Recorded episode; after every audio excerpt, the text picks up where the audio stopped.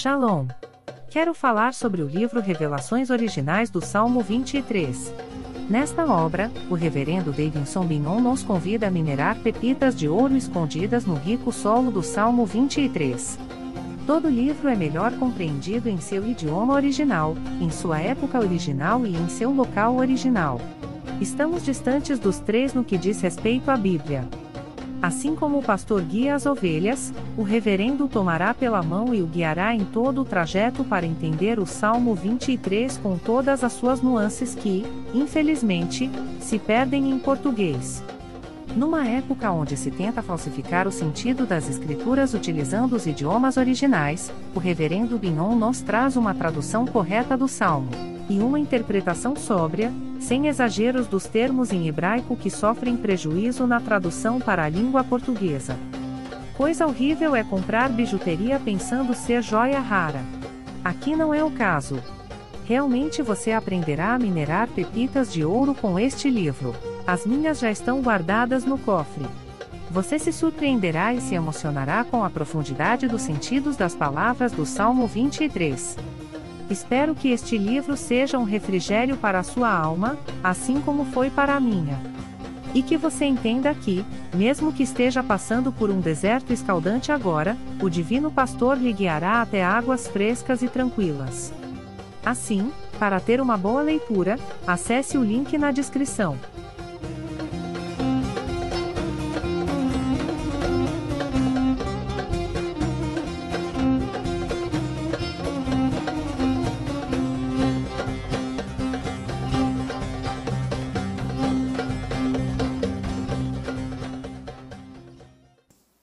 Quero que você abra a sua Bíblia no livro de Ruth.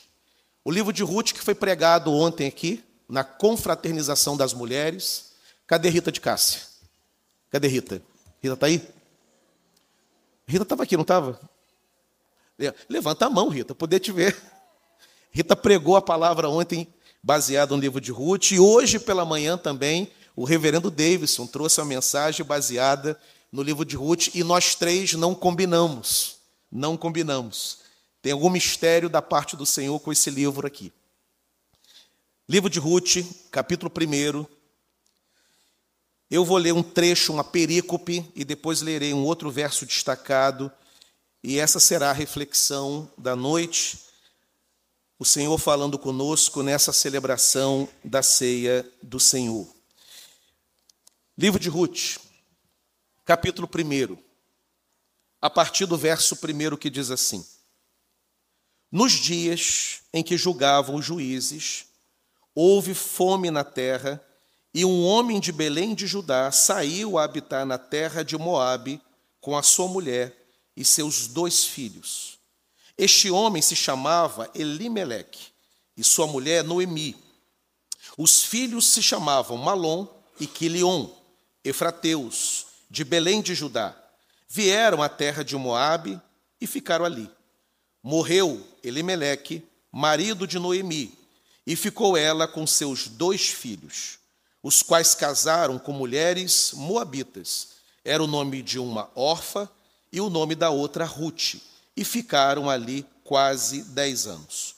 Morreram também ambos, Malom e Quilion, ficando assim a mulher separada de seus dois filhos e também de seu marido. E eu quero também destacar o verso 20 do capítulo 2, onde Noemi diz o seguinte: Então Noemi disse à sua nora: Bendito seja ele do Senhor, que ainda não tem deixado a sua benevolência nem para com os vivos, nem para com os mortos. Disse-lhe mais Noemi: Esse homem é o nosso parente esse homem é o nosso parente chegado e um dentre os nossos resgatadores. Deus abençoe a leitura e também a meditação da sua palavra. Quero ainda destacar o verso 6 do capítulo 1, terminei esquecendo de ler esse trecho.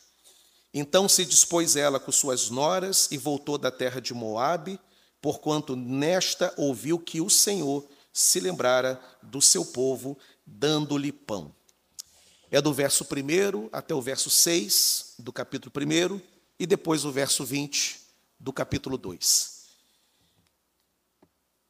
Essa é uma história lindíssima, uma história que nós conhecemos. E a história começa com uma mudança radical de cenário. De repente, tudo mudou na vida da família de Noemi e de seu marido.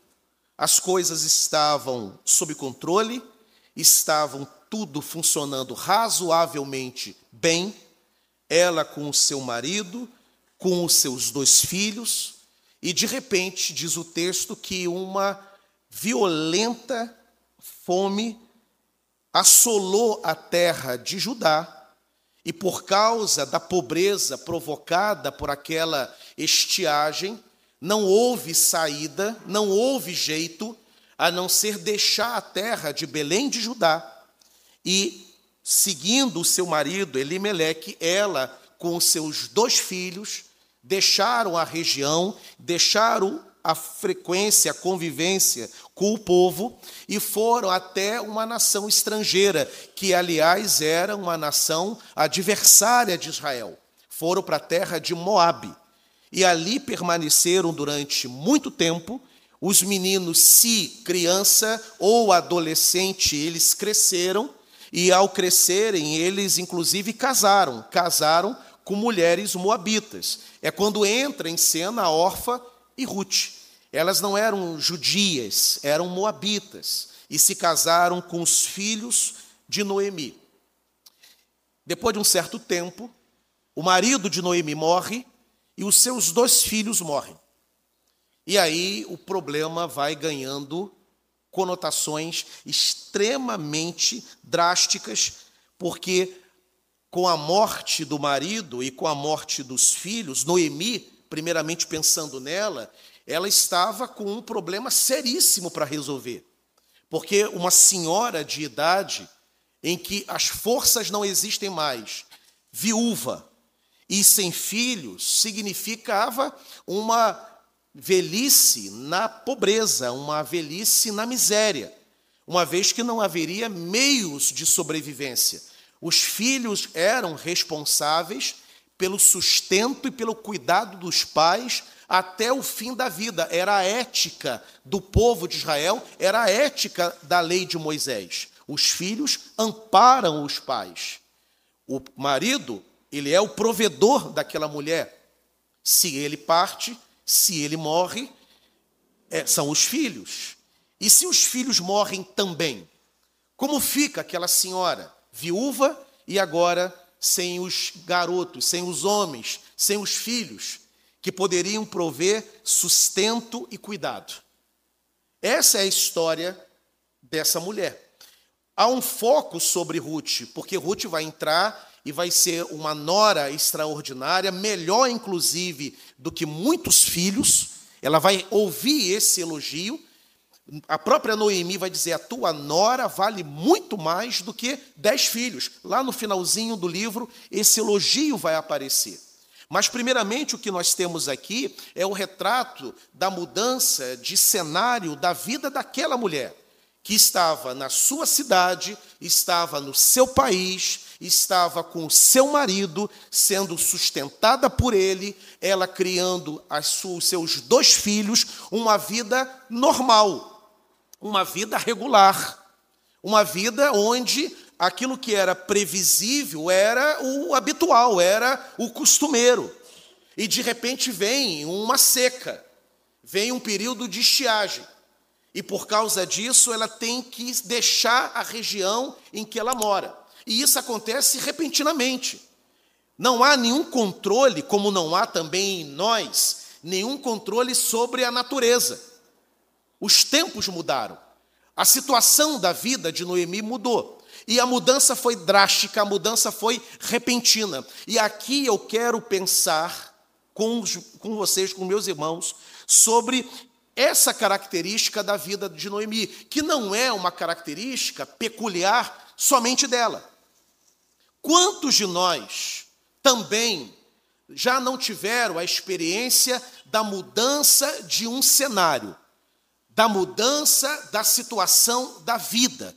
Quantos empresários que eram poderosos, que eram prósperos, de repente descobriram seus negócios sofrendo risco de falência repentinamente. Quantos não saíram de férias com a sua família no mês de janeiro e foram vitimados por um acidente que assolou a família? Era um momento de alegria, era um momento de convivência, era um momento bom e a tragédia se estabeleceu. Quantos não eram saudáveis, estavam alegres com a sua saúde e de repente um diagnóstico, de repente uma notícia ruim do médico. Mudou completamente a vida, ela catapultou.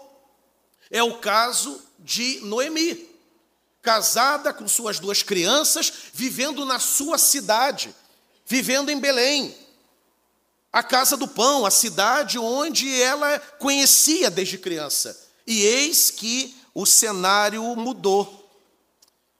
Nós não estamos preparados, antes da conversão, a lidar com isso. O ser humano, ele tem muita dificuldade de lidar com mudanças drásticas, mudanças repentinas. Mas às vezes acontece. Quantos casais não estavam bem e de repente uma notícia complicada, uma notícia estranha, que colocou em xeque a estabilidade daquele casamento. E aí, aquela mulher, aquele homem acostumado ou acostumada com o seu cônjuge, agora lida com um fato que vai abalar completamente a convivência e a estrutura do seu lar. É mais ou menos a história de Jó. Ia muito bem, de repente vem ali um problema que assola a sua família, depois assola a sua propriedade e finalmente acaba com a sua saúde. Tudo ia bem e de repente tudo mudou. A vida, embora nós não gostamos de pensar nessa temática, nós gostamos de pensar sempre de forma positiva, nós queremos pensar sempre em coisas boas, nós queremos sempre pensar no melhor cenário possível, gostamos do retrato mais colorido, gostamos da paisagem mais bonita, mas a vida como ela é, ela guarda momentos muito difíceis, momentos muito estranhos. A vida, de repente, de Noemi, ela mudou. E a vida pode mudar.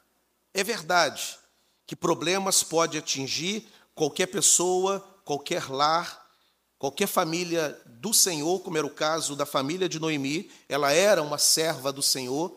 A Ruth vai demonstrar, inclusive, por meio das suas palavras, a piedade de Noemi. O famoso versículo, quando Noemi declara: o teu Deus será o meu Deus, o teu povo é o meu povo, é o versículo mais conhecido do livro de Ruth, é fruto da convivência de Ruth com Noemi. Durante aquele cenário estranho de Noemi, nenhum momento a Ruth, nem mesmo a órfã, que não permanece com Noemi, recuperando aqui a história, quando Noemi volta para casa, órfã, ela vai para a casa dos seus pais, ainda que quisesse permanecer com Noemi, e Ruth, diferentemente, insiste em seguir Noemi. E ela então declara: Noemi, eu quero ir contigo porque eu quero que o teu Deus seja o meu Deus. O teu povo que você retorna será também o meu povo. Eu fico imaginando se durante o período da fome, o período da peregrinação, quando Noemi teve que mudar de cidade, mudar de nação, ir para uma nação estrangeira, e chegando lá na nação estrangeira, achando que tudo ia melhorar, e na verdade tudo piorou, porque na nação estrangeira os seus filhos casaram com mulheres moabitas, o que era condenável na tradição de Israel. O seu marido morre, depois os seus filhos morrem também. Aquela mudança de localidade não resolveu o problema de Noemi, e em nenhum momento, entretanto, Noemi pragueja. Em nenhum momento ela murmura. A fome que Noemi sentiu, a pobreza que sua família experimentou e que expulsou Noemi da sua cidade natal, da sua terra natal, em nenhum momento provocou murmuração.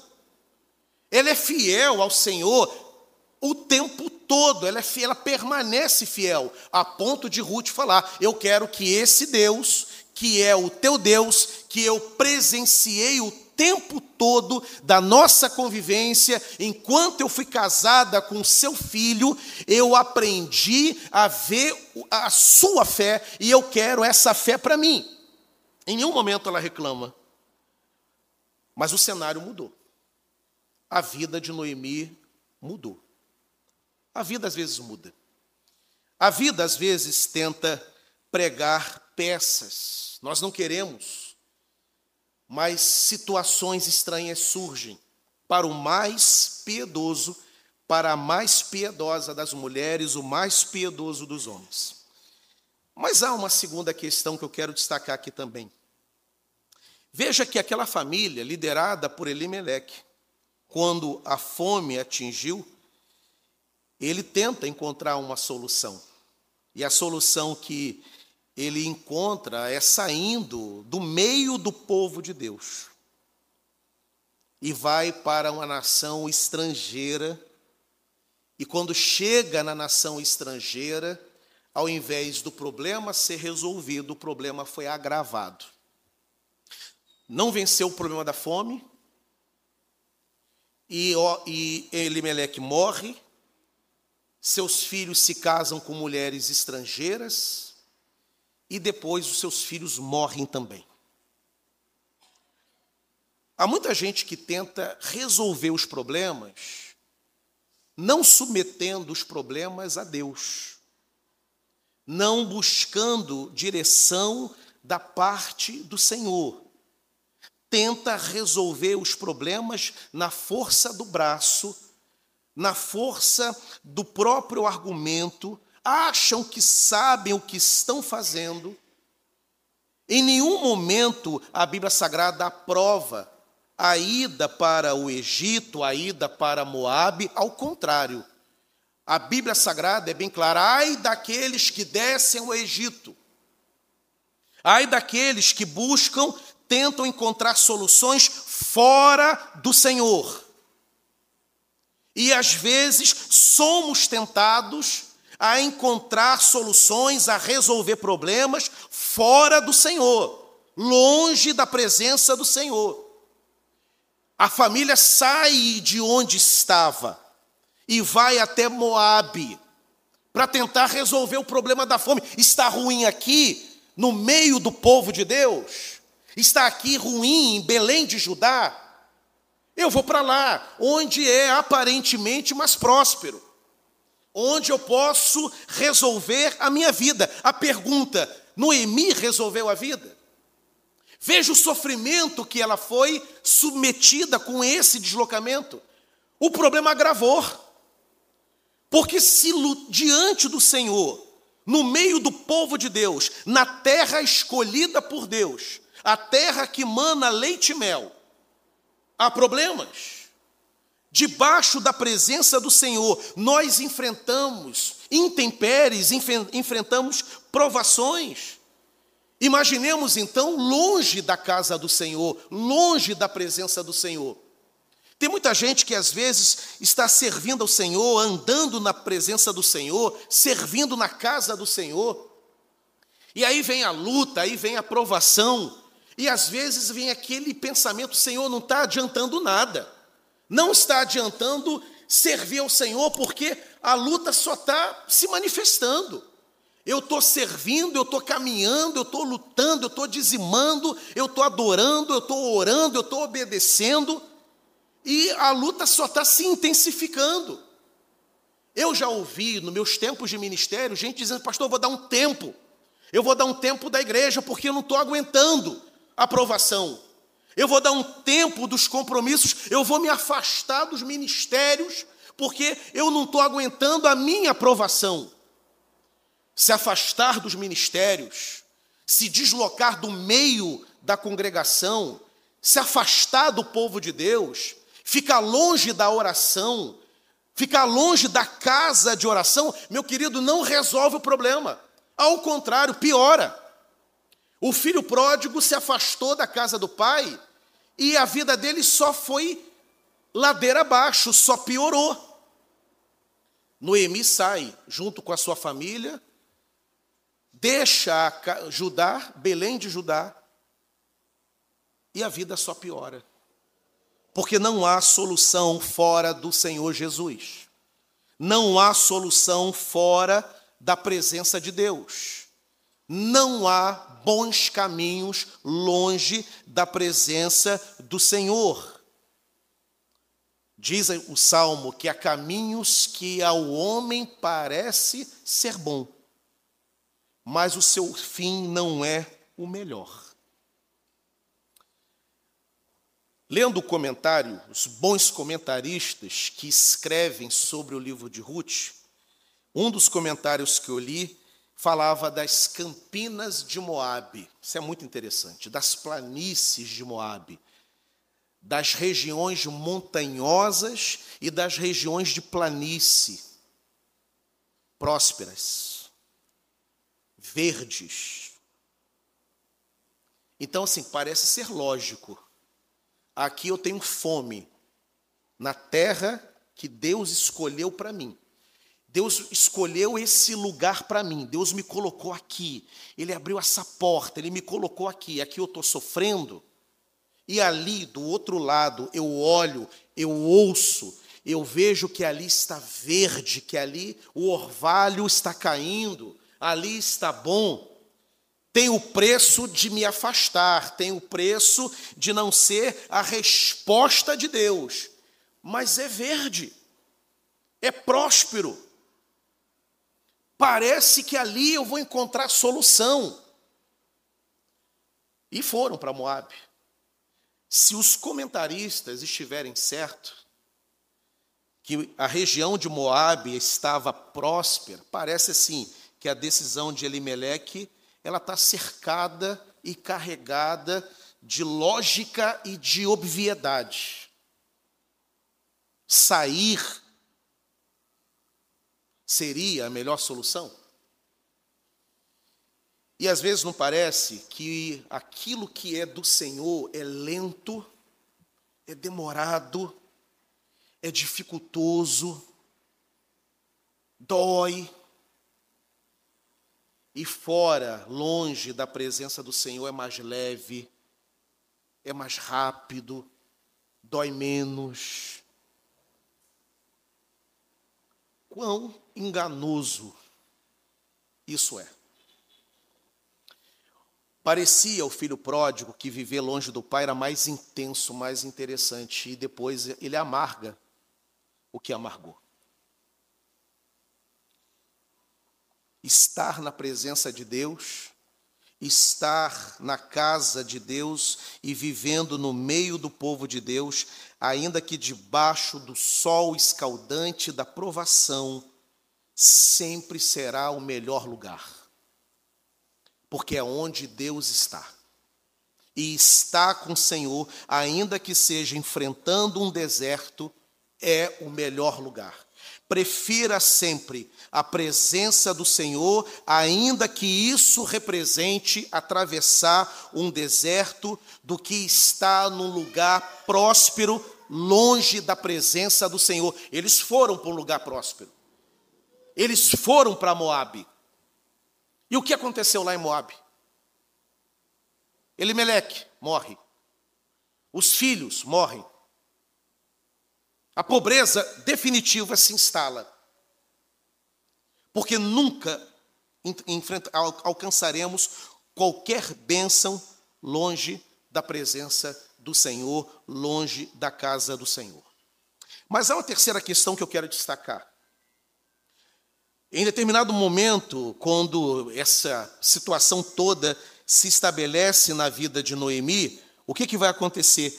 Ela, no verso 6, ela vai dizer o seguinte: Então se dispôs ela com as suas noras a voltar à terra de a voltar da terra de Moabe, porquanto nesta ouviu que o Senhor se lembrara do seu povo dando-lhe pão. Saiu, pois, ela com suas duas noras do lugar onde estivera, e indo elas caminhando de volta para a terra de Judá. Em determinado momento, Noemi diz: Não, chega. Vamos voltar para Belém de Judá. Vamos voltar para a nossa terra. Ainda que Moabe aqui, ainda que aqui seja mais próspero, mas voltaremos para a nossa terra. A Bíblia, portanto, ela deixa para nós a mensagem de que ainda que nós tenhamos tomado alguma decisão de nos afastarmos do caminho do Senhor, da presença do Senhor, ainda que não tenhamos aguentado as provações, ainda que tenhamos ficado fragilizados com os problemas, nós a qualquer momento podemos voltar à presença do Senhor, podemos voltar à casa do Senhor. Se porventura você tomou uma decisão lá atrás por causa das lutas, por causa de uma má notícia, alguma situação que te desanimou, e aí você deixou de orar, você perdeu o prazer de estar na presença de Deus, perdeu a alegria da salvação, perdeu a alegria de orar, não consegue mais estar na presença do Senhor, meu querido, esse cenário não é definitivo. Você pode hoje fazer como Noemi. Noemi, em determinado momento, ela diz: Não, aqui não é o nosso lugar. Nós achávamos que era. E veja o que aconteceu conosco. Como o nosso sofrimento aumentou. Aqui não é o nosso lugar. Lá em Judá é a nossa terra. Lá, na terra que Deus nos deu, a terra que Deus deu aos nossos pais, a terra que Deus prometeu ali, ainda que enfrentando períodos de estiagem, ali é o nosso lugar. A casa de Deus é o lugar do povo de Deus. A igreja é a nossa família. Não pense que longe da presença do Senhor, longe, você vai conseguir resolver os teus problemas, você não vai. Porque no meio do povo, caminhando junto, ouvindo a palavra, orando, problemas acontecem, crises surgem. Imaginemos então longe da presença do Senhor. Então o convite do Senhor é que você volte Volte a se encantar com o Senhor. Volte para a casa do Senhor.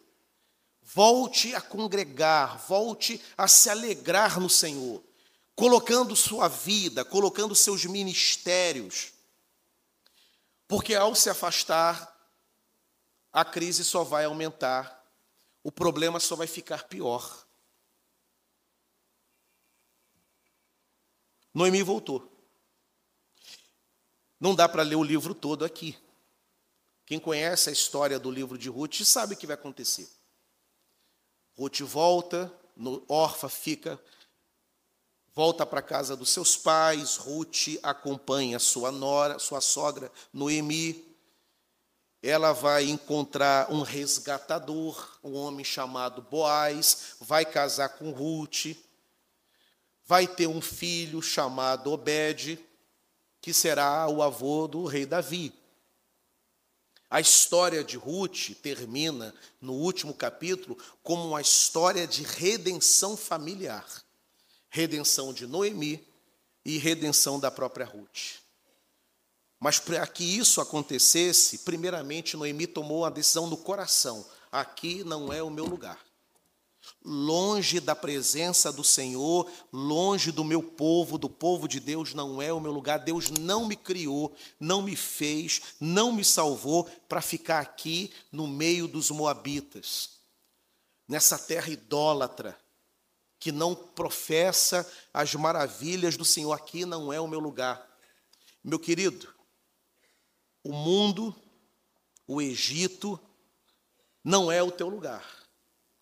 O teu lugar é na presença do Senhor, na casa do Senhor. O teu lugar é aqui. O teu lugar é servindo ao Senhor, mesmo sendo provado, mesmo enfrentando momentos difíceis, mesmo passando dificuldades. O teu lugar é aqui no meio do povo de Deus, inserido na família de Deus, até o momento de Deus mudar a tua sorte e o Senhor muda a sorte. Aliás, a grande história do livro de Ruth não é sobre Ruth e sobre Noemi. A Bíblia Sagrada é o livro de Deus. A história que é contada no livro de Ruth é a história de um Deus que preserva aquela família no meio de duríssimas provações. Essa é a história. E o Deus que muitas vezes nós nos esquecemos, o Deus que nós viramos as costas, que nós largamos, abandonamos, é o Deus que estende a mão e que nos traz de volta a sua presença. Noemi foi trazida de volta à presença do Senhor.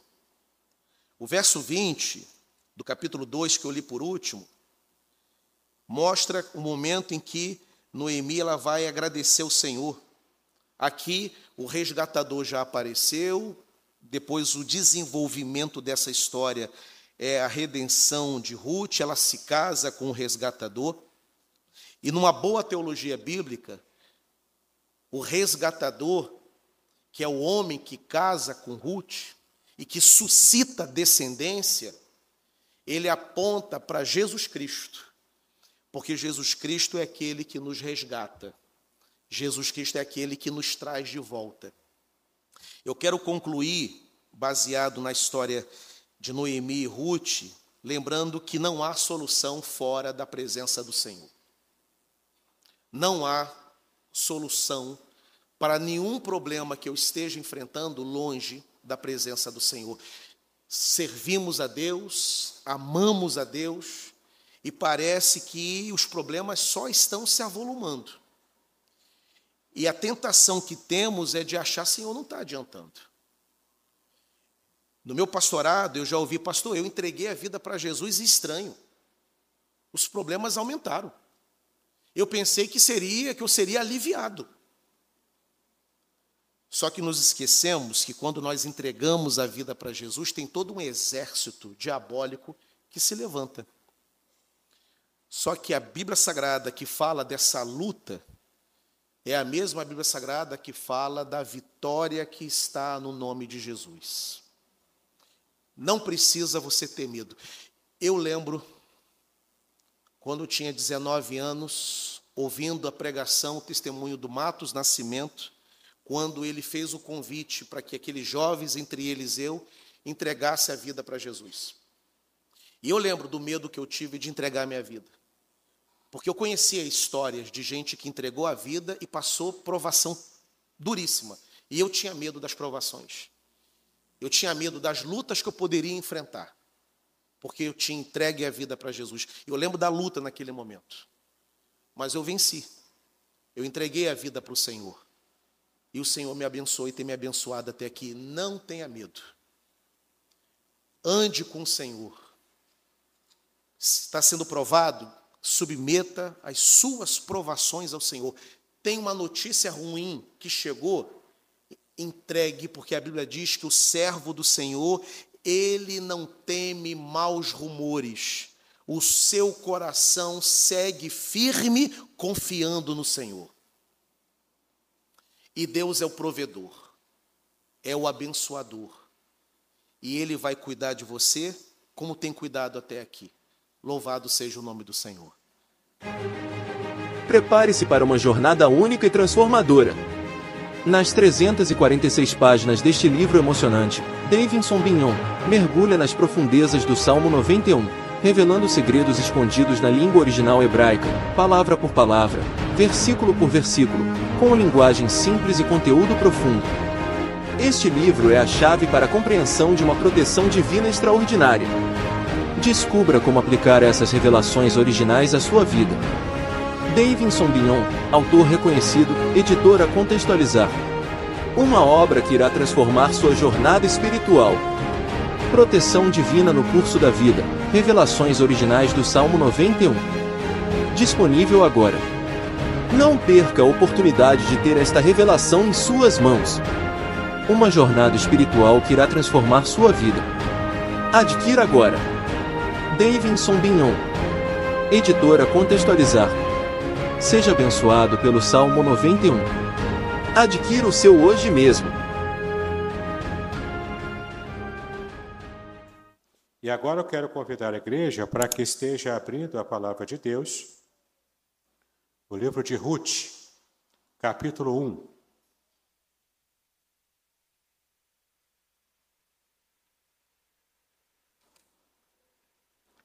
Nós vamos abrir a palavra de Deus no livro de Ruth, capítulo 1, do versículo 16 ao 18.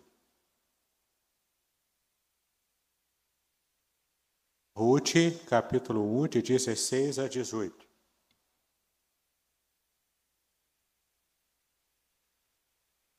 Todos acharam?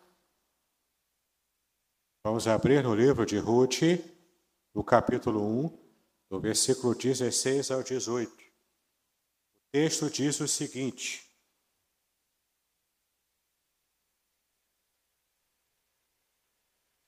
Disse, porém, Ruth: Não me instes para que te deixe e me obrigue a não seguir-te, porque aonde quer que fores, irei eu, e onde quer que pousares, ali pousarei eu.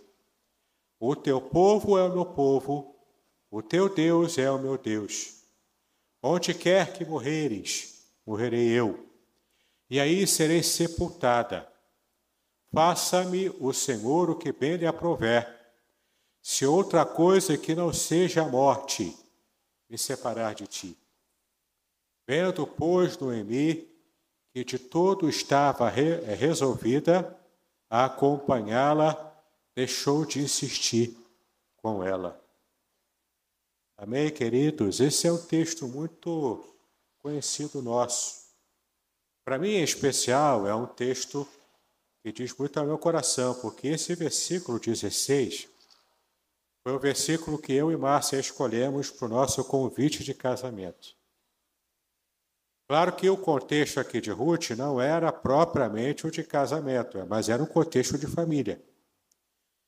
Estava aqui então Ruth, uma mulher moabita, sendo um povo pagão, um povo que não conhecia o Senhor, mas de repente essa mulher em Moabe conhece e se casa com o filho de Noemi. E é muito interessante o que o texto diz quando a gente começa a perceber os detalhes da história da própria Noemi como ela foi parar em Moab, já que, era, que ela era de Belém. E a palavra Belém em hebraico significa a casa do pão. Bethlehem, casa do pão. O lugar onde existe pão. Mas onde deveria existir pão já estava tendo aqueles auspícios da fome. Então, com medo de enfrentar a fome, eles fogem fogem de Belém, fogem da casa do pão, fogem do ambiente em que Deus os havia colocado para servirem a Ele. E então a gente percebe aqui uma situação em que tudo vai dando errado naquele povo pagão para essa família de Belém. Porque nós temos, inclusive, o o marido de Ruth, chamado Malom, esse nome Malom em hebraico significa fraco, aquele que é doente, aquele que é fraco. Provavelmente ele enfrentava uma doença ao longo da sua vida e por isso ele morre. Tanto Malom quanto Quilion morrem. Então temos aqui três viúvas e elas estão completamente desamparadas, porque naquela época, quando uma mulher ficava viúva, se não tinha filhos, ela precisava voltar para a sua família de origem, caso naturalmente a sua família a aceitasse. Porque se ela não conseguisse voltar para a sua família de origem, a outra opção para ela era uma opção terrível ela ficaria na pobreza e teria de se prostituir para poder sobreviver. Era essa a realidade de muitas mulheres daquela época. Ela joga real e diz: Olha, eu não tenho mais filhos. Vocês também não têm filhos, então vamos voltar todos para os nossos lares de origem. Eu volto para Belém, vocês ficam aqui com as famílias de origem de vocês. E então a vida que segue. Insistindo um pouco, Orfa ainda queria ficar com, com Noemi. Mas depois de algum tempo, Orfa percebeu que ela precisava voltar para sua família, que provavelmente ela seria bem aceita. Então ela se despede das duas e volta para sua família. Mas aí temos Ruth, que nesse versículo 16 ela é muito insistente. Nessa insistência de Ruth, ela vai revelando qual era o seu temperamento. E quando ela vai revelando o seu temperamento, a gente vai percebendo também o quanto ela se coloca em submissão à direção de Deus, apesar do seu temperamento. E aqui eu entrego aos irmãos o tema dessa mensagem. Quanto devemos nos submeter à providência divina, apesar do nosso temperamento difícil. Eu não sei você, mas cada um de nós tem um tipo de temperamento e a gente percebe claramente o quanto os pontos negativos do nosso temperamento nos impede de muitas vezes fazer a vontade de Deus e agradá-lo completamente. Há, nos, nos estudos mais antigos, Hoje já há uma nova abordagem na psicologia, mas nos estudos de psicologia mais antigos se falava em quatro tipos de temperamento. Quatro áreas em que os temperamentos humanos eles vão acontecendo nessa grande mistura do meu pai com a minha mãe e vem o meu temperamento junto. Os quatro tipos de temperamentos são dois temperamentos extrovertidos e dois tempera temperamentos introvertidos. Dos dois temperamentos extrovertidos, nós temos o temperamento sanguíneo, que é o temperamento mais alegre, mais festeiro. Ele é um temperamento que as pessoas, em geral, gostam de estar juntos em ambientes sociais. Tem também os seus pontos fracos. Tem ainda o temperamento extrovertido, chamado de colérico. É o temperamento, como o próprio nome diz, é o cara que é parecido com o seu madruga. Só vive rangendo os dentes. Só vive jogando a boné no chão e pisando nele. Esse é o colérico. Tem pontos positivos e negativos. Tem os dois temperamentos agora introvertidos. É o temperamento melancólico, melancólico e o temperamento fleumático. O temperamento melancólico é o temperamento que chora por qualquer situação. Ele sempre se sente desamparado, incapaz. Ó oh, vida, ó oh, azar. Né? Esse é o temperamento melancólico.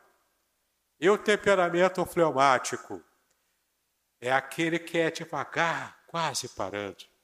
Nada abala ele é uma montanha, não é? Porque ele está completamente distante emocionalmente de situações que possam trazer para ele segurança. O fleumático ele busca a segurança dentro da sua vida plenamente organizada, dos seus métodos de organizar a vida.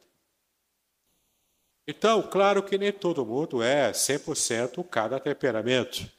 Os temperamentos, os temperamentos vão se misturando. Então, nesse caldo, nessa mistura temperamental, é como você surgiu, é como você é. E nesses quatro tipos básicos de temperamento, se você se identificou com alguns deles, com algum dele, você consegue então perceber os pontos fortes e os pontos fracos na sua vida pessoal, no modo como você leva a sua família, os seus negócios, a sua vida e também o modo como você procura servir a Deus. alguns temperamentos são mais difíceis de haver a submissão à vontade de Deus. E não se espante se eu disser para você que Ruth tinha o temperamento dos mais difíceis para se submeter a Deus. Ruth, ela tinha um temperamento colérico. E a gente percebe esse temperamento dela quando subjaz ao texto, já aqui no versículo 16, que eu vou ler de novo para os irmãos. Veja aí, disse, porém, Ruth, não me instes para que te deixe, ou seja, não fique insistindo comigo para eu deixar você. E me obrigue a não seguir-te. Porque onde quer que fores, irei eu. E onde quer que pousares, ali pousarei eu. O teu povo é o meu povo, o teu Deus é o meu Deus. Nessa insistência de Ruth, foi uma insistência tão grande, que no versículo 18 a gente vê Noemi baixando as armas. Ela baixa a guarda, versículo 18. Vendo, pois, Noemi que de todo estava resolvida a acompanhá-la, deixou de insistir com ela. Dá para saber exatamente qual era o temperamento de Noemi. Talvez uma fleumática. Talvez alguém que é completamente dominada por, por algum, alguém que tem um temperamento forte. E você vê Ruth apresentando aqui um temperamento forte. Temperamento colérico o temperamento de uma pessoa decidida, uma pessoa firme em suas decisões, naquilo que ela deseja fazer. Provavelmente, sendo mesmo Malon uma pessoa fraca, como o nome dele quis dizer, a gente percebe então como de fato na vida os opostos se atraem. E você vê talvez um homem que puxou o temperamento provável da mãe, sendo, portanto, o homem mais fraco, que para poder haver um equilíbrio ali, ele gostou e se casou com uma mulher que tinha um temperamento forte. Então você vê Ruth demonstrando aqui firmeza também no seu caráter. Mas Ruth não conhecia o Senhor, pelo menos antes de conhecer Noemi, antes de conhecer o seu marido. Ruth era uma mulher pagã antes. E ela então conhece Noemi e conhece o Deus de Noemi. Ela deixa, portanto, de adorar a outros deuses, ela deixa de adorar a deuses pagãos que não existiam, deuses falsos, para conhecer o Deus vivo que era pregado por sua sogra, que também estava ali, a gente percebe nas entrelinhas do texto, estava também assumindo um papel materno, juntamente com Ruth. E Ruth, então, totalmente entregue a esse amor pela sua segunda mãe, que havia apresentado a ela o Deus de Israel, o único Deus verdadeiro. Ruth, então, usando o ponto forte do seu temperamento, que era o temperamento colérico, ela se decide, coloca o pé firme e não admite que Noemi argumentasse mais com ela para que ela ficasse com a sua família. Ela não queria mais voltar atrás. Ela já havia conhecido o Deus verdadeiro, não queria voltar à sua família e à adoração pagã. Ela estava completamente decidida a enfrentar com Noemi, a sua sogra, a quem ela tanto amava, ela estava completamente decidida a ir até o final. Seja passando fome junto com ela, junto com ela, seja alcançando algum tipo de vitória, por menor que seja. Aqui vemos a influência benéfica e abençoadora Primeiro, daquela sogra para com a sua nora pagã. Segundo, o próprio temperamento dela que Deus estava ali usando para que estivesse salvando Ruth. e também usando Ruth para que através da descendência dela viesse o rei Davi e depois viesse o Senhor Jesus Cristo. O seu temperamento, meu irmão, minha irmã, ele pode ter os seus pontos baixos. Até para você que tem o coração aberto, que tem o coração sincero, desejoso, desejosa de servir a Deus de todo o seu coração. Mas aí você pode estar se perguntando, como eu já me perguntei, e de vez em quando ainda me pergunto: Senhor, como é que eu posso agradar a Ti com um temperamento como esse que eu tenho?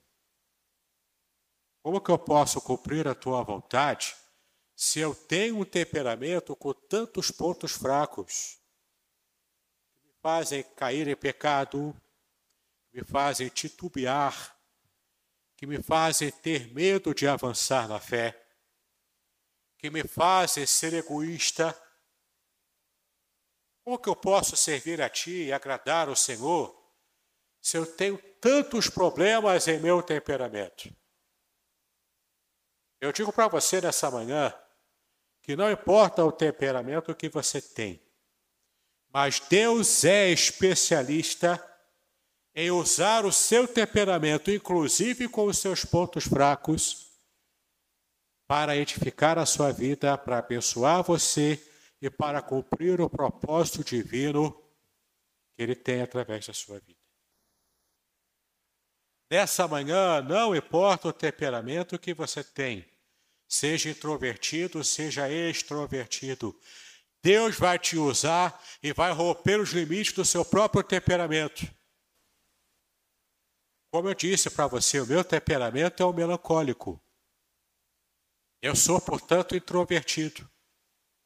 Quando eu era criança, minhas tias iam visitar a minha mãe, né, a gente lá em casa, eu corria para me trancar no banheiro para não falar com ninguém.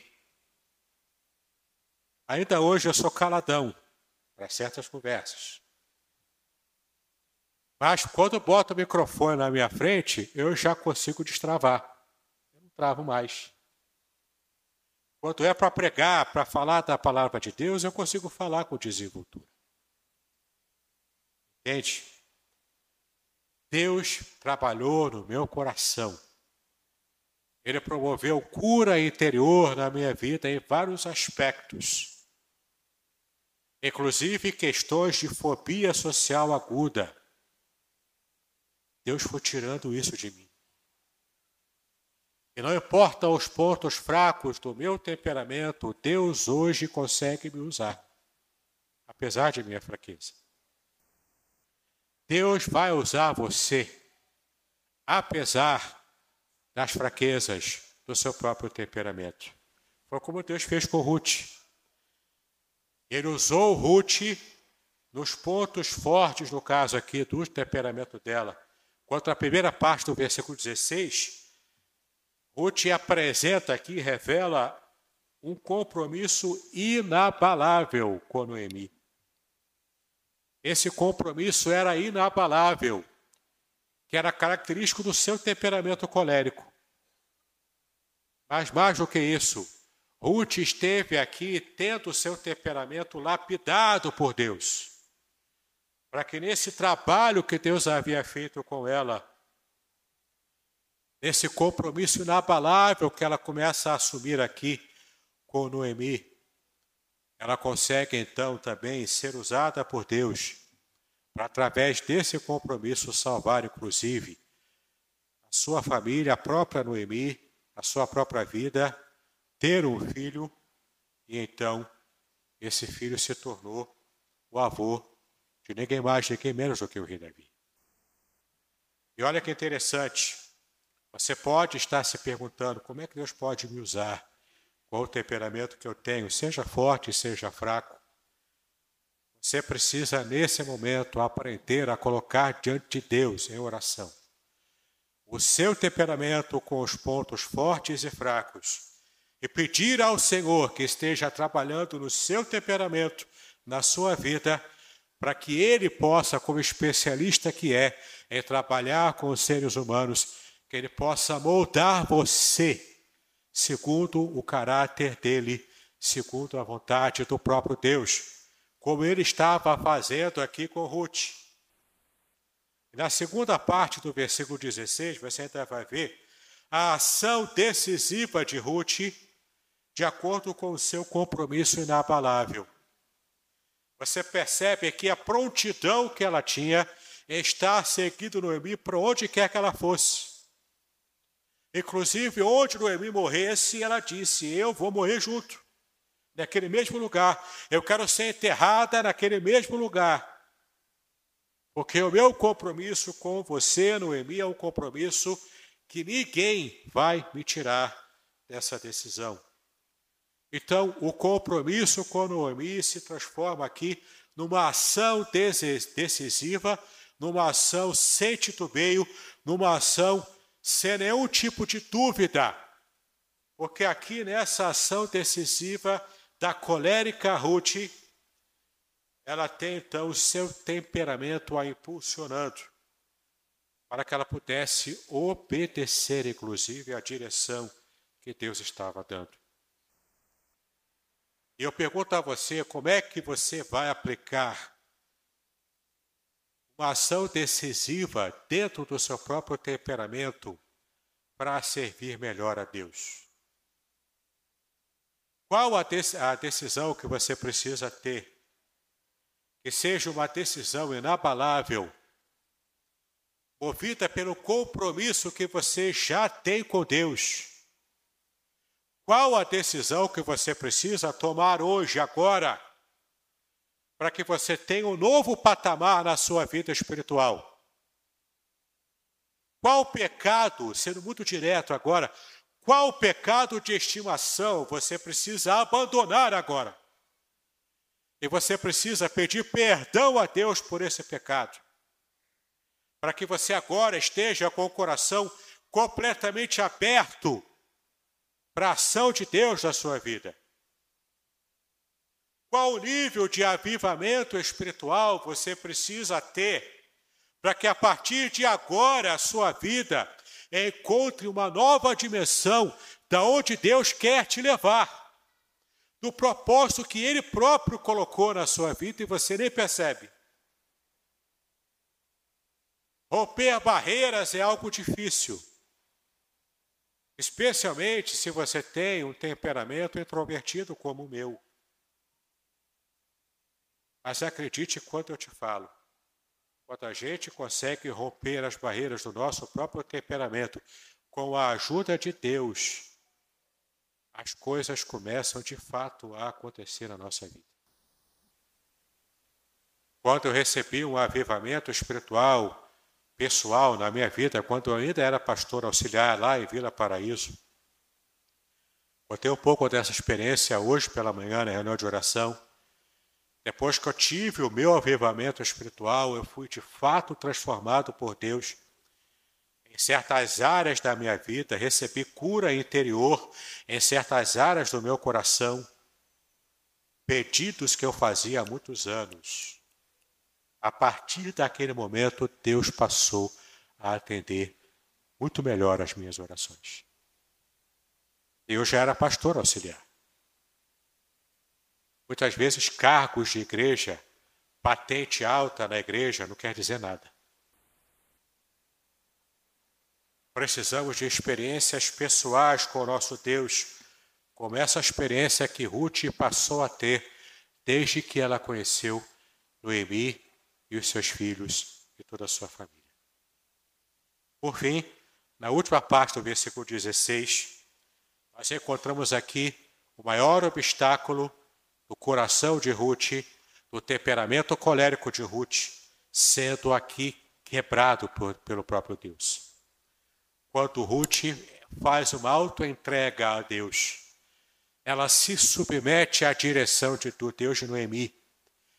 Aqui talvez seja um momento de ruptura entre o seu temperamento e o modo como agora ela estava sendo completamente quebrada pelo próprio Deus. Ruth, como todo, toda colérica, ela achava que ela tinha o controle de todas as situações da sua vida. Mas então o seu sogro morre, o seu marido morre, o seu cunhado morre, E ela não tinha mais o controle do que ela achava que poderia ter. Ela percebeu que nenhum ser humano consegue controlar a sua vida por inteiro. Então ela percebeu, como nós também um dia percebemos, nós precisamos nos submeter à direção de Deus e deixar que Ele direcione a nossa vida, porque na verdade quem está no controle é Ele e não nós. Ruth, então, na parte final desse versículo, ela diz: O teu Deus será. Eu não quero mais adorar a Quemós, Deus falso, que também exigia sacrifício de sangue. Eu não quero mais adorar a outro Deus qualquer dos meus antepassados, porque agora o meu coração está firmado no Deus de Israel. O teu Deus, o Deus de Israel, é o meu Deus a partir de agora. E aqui vemos temperamento colérico de Ruth sendo quebrado para que ela se submeta completamente ao direcionamento de Deus através da boca de Noemi. De fato, quando elas voltam para Belém, tudo que Noemi fala para que Ruth fizesse, Ruth faz, ela obedece.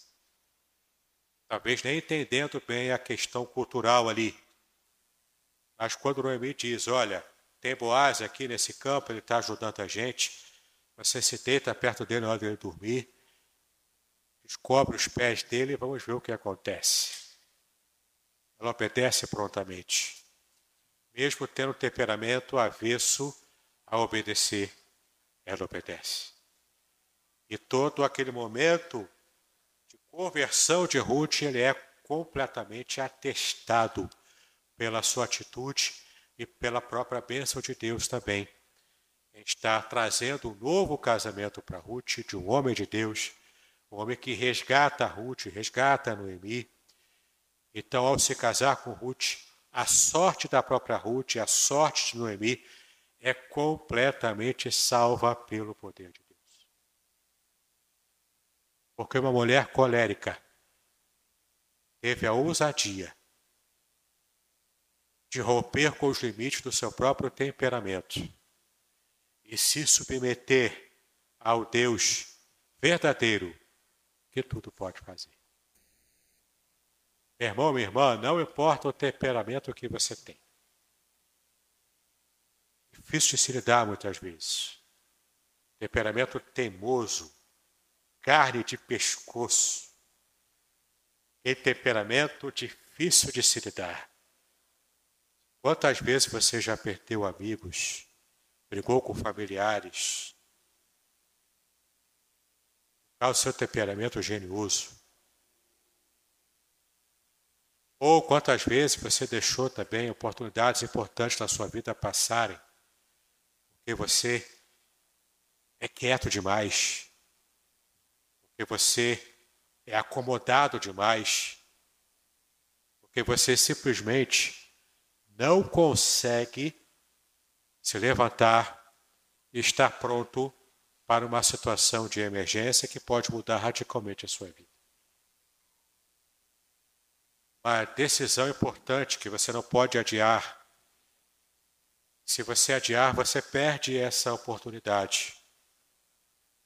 São barreiras do nosso temperamento que precisam ser submetidos a Deus. E quando você toma também autoconsciência de como você é, de como o seu temperamento funciona, você consegue então muito mais, você consegue se auto-entender, se compreender a si próprio. E você consegue então deixar que o Espírito Santo esteja agindo através do seu temperamento, por mais difícil que ele seja. Sim, Deus quer usar você. E não importa o temperamento difícil que você tenha. Se você se submeter a Ele, Deus vai usar você. Então, use o que tens e Deus te ouvirá. Amém?